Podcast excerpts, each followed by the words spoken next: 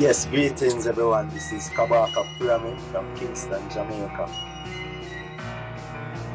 I, I'm actually in the uh, beginning of making a, a song that's called Stop Touching My Belly, I'm Lactose Intolerant. When I was, you know, when I was a baby, I was really into just uh, doing weird pictures, and lo- I wanted to be an artist when I was a kid. I just want to be able to continue on doing what we're doing and have Metal Church get out there to get to the level where the band deserves to be, where Kurt Vanderhoof deserves to be, and the music that he's written. That that's what I would like.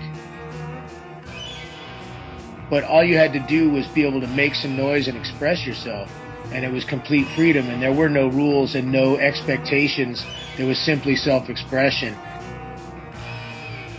reach to the stars, uh, do the best you can, put all your energy behind whatever you partake in life, do the best, do it 100%. Hi everyone, David here from Project Daybreak, talking about the upcoming talents and talents all over the world. Now we have a new guest in front of our mic, but let him introduce himself. Hello, my name is Thomas Youngblood from the band Kamelot, and it's uh, great to be here. Now, of course, um, before the people that don't know Kamelot, um, you guys have been there quite some time already. Yeah, the band's been around uh, quite a bit. We have a new album called Haven, which just came out. Uh, it's our 11th studio record, and we're pretty excited. It's um, so far charted really well all over the world, so it's an um, exciting time for the band. Now, of course, um, because yeah, the, you talked about the new album Haven. Um, it just got released. Uh, we've seen uh, a lot of fans sharing their copy uh, on, on your Facebook and, and Twitter page. Mm-hmm. Um, there's also the European tour, which is called the same as the album. But you guys correct. aren't passing by Belgium, I've seen. Well, we're doing a big show in um, in Tilburg, which um, we have a lot of fans that travel up from from Belgium, and it's a 3,000 capacity venue. So I think uh, the promoter there really wants us to to try to bring in fans from all over the region there. yeah, but it's not that far. That's a fact. So Tilburg, Yeah, uh, we'll a second- people. Yeah, and on the second leg, we'll come we'll come back and probably do Belgium and Luxembourg and um, maybe some different parts of Germany that are a little bit closer. now, you've been already to Belgium uh, last year. Yeah, I think we played in Genk, I believe, wasn't it? Yeah, that's correct. Um, how do you guys like the Belgian folks?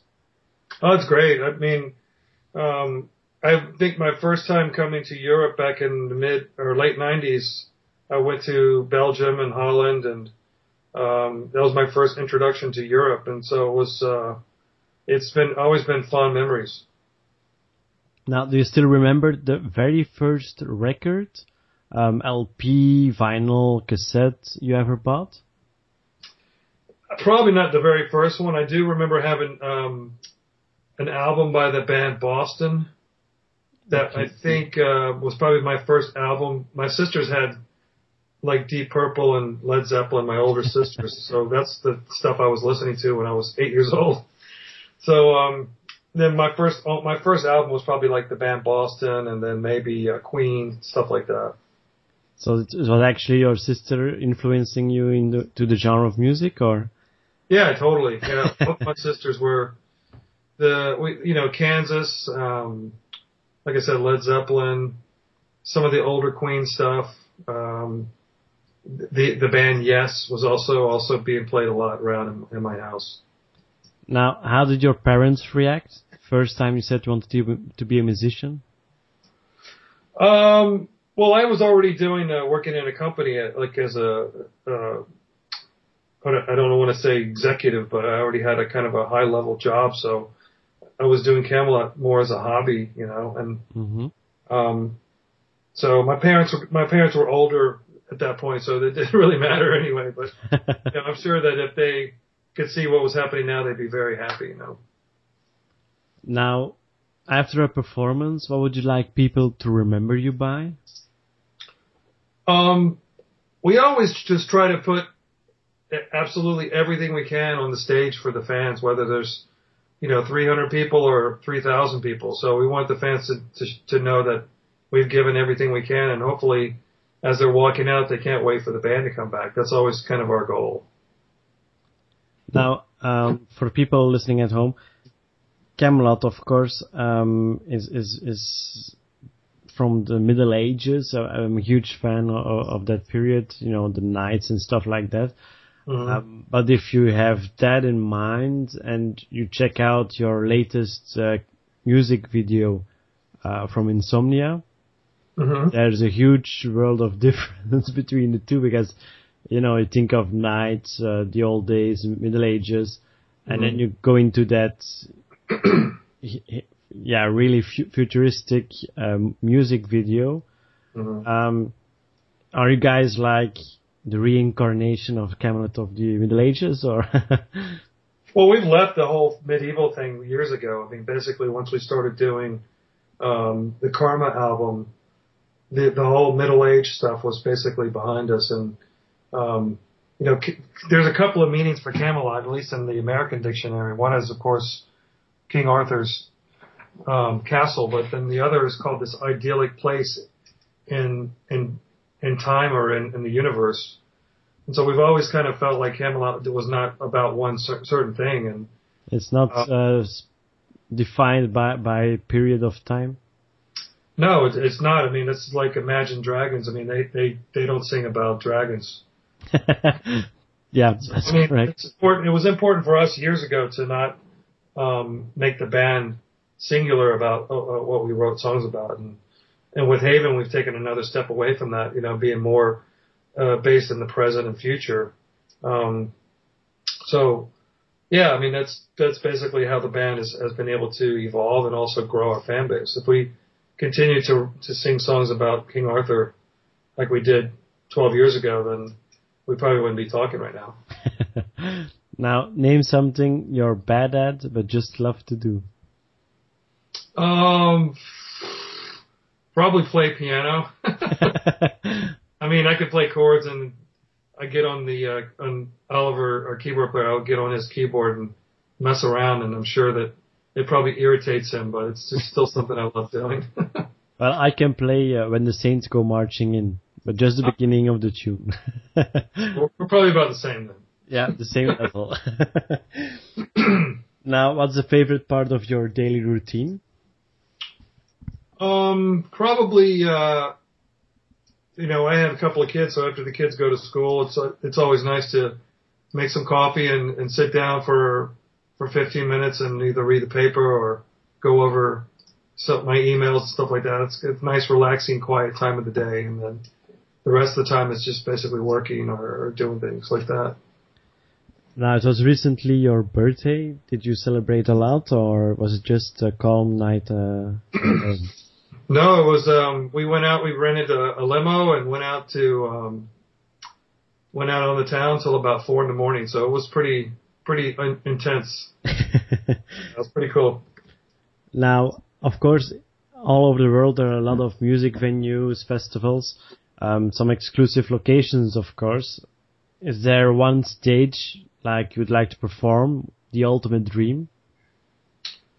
Um, yeah, I would like to do like, um, you know, well, actually, one of the places we've been wanting to do for years is, is called Loud Park. It's in Japan. Oh, Uh, okay. and it's just in this massive arena. And we are finally going there this October. So, um, That's a dream come true. It is. I mean, first going to Japan and kind of, um, as a kid, really, you know, being fan, um, fascinated with Japan.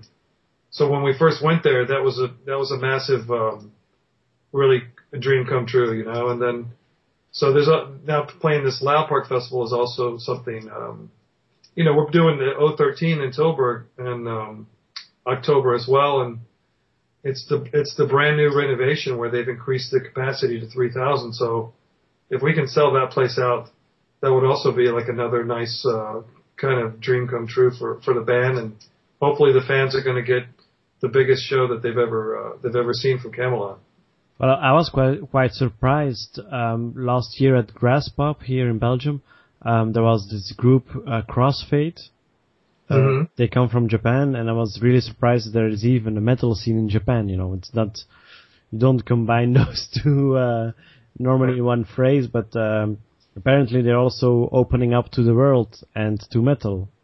Oh yeah, it's just, we've been able to tour there for for ten years. So I mean, it's definitely um, definitely a, a, a pretty pretty good music scene there. Now, name a song that needs to be played loud. From Kamelot, Yeah.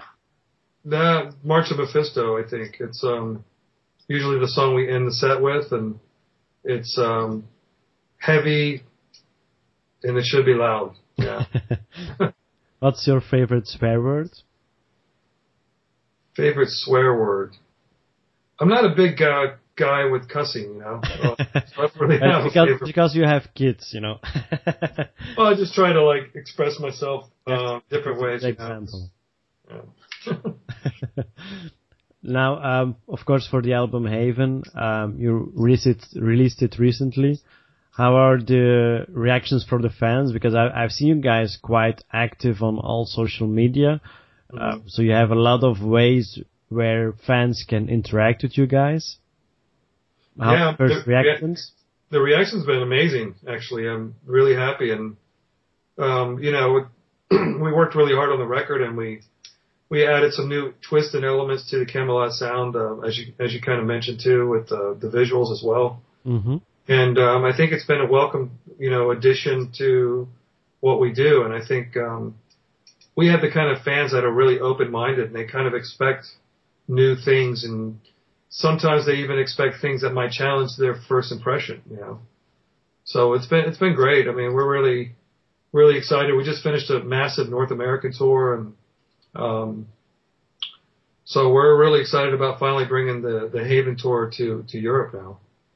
Yeah, I've seen uh, there's there are quite a lot of shows uh, planned, and uh, of course the one in Tilburg near near Belgium, of course. So um, I think there will be a lot of Belgian fans, of course, crossing over, uh, going to the Dutchies.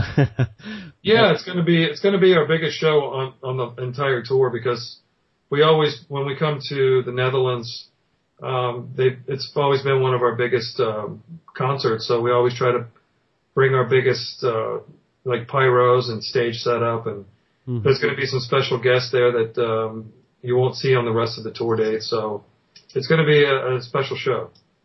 okay, so that's uh, something we're looking forward to, of course. Yeah. Now, I can imagine that um, for you guys, uh, while interacting with your fans, social media, uh, you come across the whole world. So I think nowadays with social media, it's it's like a, a blessing. But on the other hand, it's also also a curse. Um, I can imagine that um, you can open up to your fans, but also to your competition. While in the old, old days, the good old days, perhaps some people say, um, you guys tour a lot, and and you know people get to know you just by touring, by playing live. That Mhm. has changed nowadays. How is it for you guys? Do you see social media as a curse or a blessing?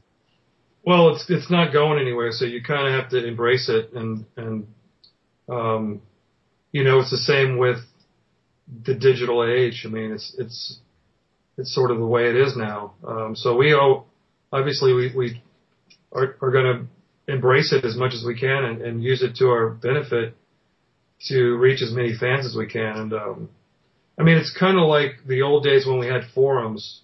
Facebook is more like an advanced version of of the forums that, that people used to have, and um, so that's kind of how I look at it. I mean, uh, we we don't really use it to sell stuff. It's more about um, Getting in touch with everyone. yeah, keeping in touch with the fans and stuff. Now, if you could go back in time and meet yourself, what would you ask or say?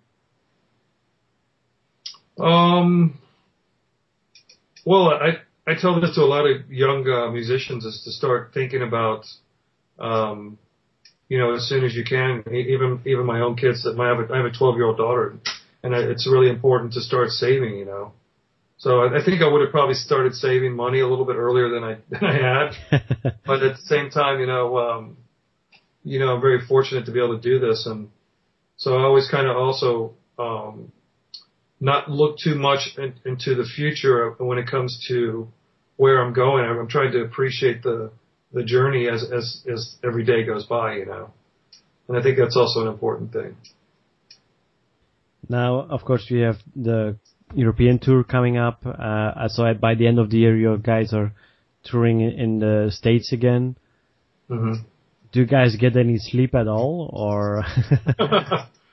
yeah, we sleep. I mean, we have a we have a tour bus, so after the show, usually we're we're you know hanging out on the bus and, and headed to the next city, and you know we really don't have to get up until around one o'clock the next day. So it's um, it, it's it's not the easiest lifestyle, but it's definitely you know what the experience that we have with the fans on stage uh, definitely makes up for it. It's worth it. Yeah, it is worth it. And once it's not worth it, then you know I'll go, I'll just retire or something. now, um, imagine from all the bands that exist in the world and that have existed, perhaps uh, they're still still around, or perhaps not. Perhaps uh, people that died um, if you could choose any band, any band to be in your four program, you know, guys uh, warming up for you guys, who would it be if everything was possible? Um, hmm. I don't know. I mean, I've always been a huge Queen fan, and, and I, I would never open up for them. I would be, if if it, it would be really cool to have, have done a, a few shows with Queen, you know. Mm-hmm. That's so that's a you're talking about Wembley uh, Stadium or Wembley concert. Yeah, any any any concert with Queen with Freddie Mercury would have been uh, something uh, awesome. Yeah. Now, if you could be any cartoon character, who would you be? Uh, probably Batman. Batman? no, he's not really a cartoon, but he did. There's yeah, a but we all, always take into account uh, the Marvels also because uh, we had someone well, definitely wants to be Spider-Man, so yeah, we, we kind of opened up. it, would, it, it would be Batman first, and then probably Spider-Man. Well, he was doing it for the the kissing scene, so uh, perhaps it's not that fair. now, um, just uh, I, I, think perhaps uh, the the final question of this interview, but um, what would be your top three on your bucket list? You know, ten things to do before I die. Um, yeah, uh, I would like to go base jumping. Okay. Uh, From in the Grand Canyon or any specific location? No, maybe the fjords in Norway or something would be cool. Oh, that's nice. Uh, I've never been scuba diving. I want to do that. And probably, um, I would like to take like two years off or a year off and, and like sail like all around, like from the the Pacific Ocean, a, you know, take sail from like San Diego to Hawaii or, or something like that. So you're a big fan of Hawaii, the warm weather, or? No, I just like I like the I like the ocean and I like the sea, and um, I think that'd be kind of a nice adventure, and also, you know, take a year off of, of getting away from everything, social media, to television or whatever it might be. But apparently uh, you'll, you'll have a withdrawal then, because um, we've had someone here in Belgium that tried Yeah. to live without social media, without cell phone for a year, Yeah. And he actually had some withdrawal signs. You know, um, apparently it's not that easy. Well, I guess it depends on how much you use it. Yeah, to Yeah. begin. that I can imagine too, of course. Now, um, of course, I'd like to thank you for making time for this interview.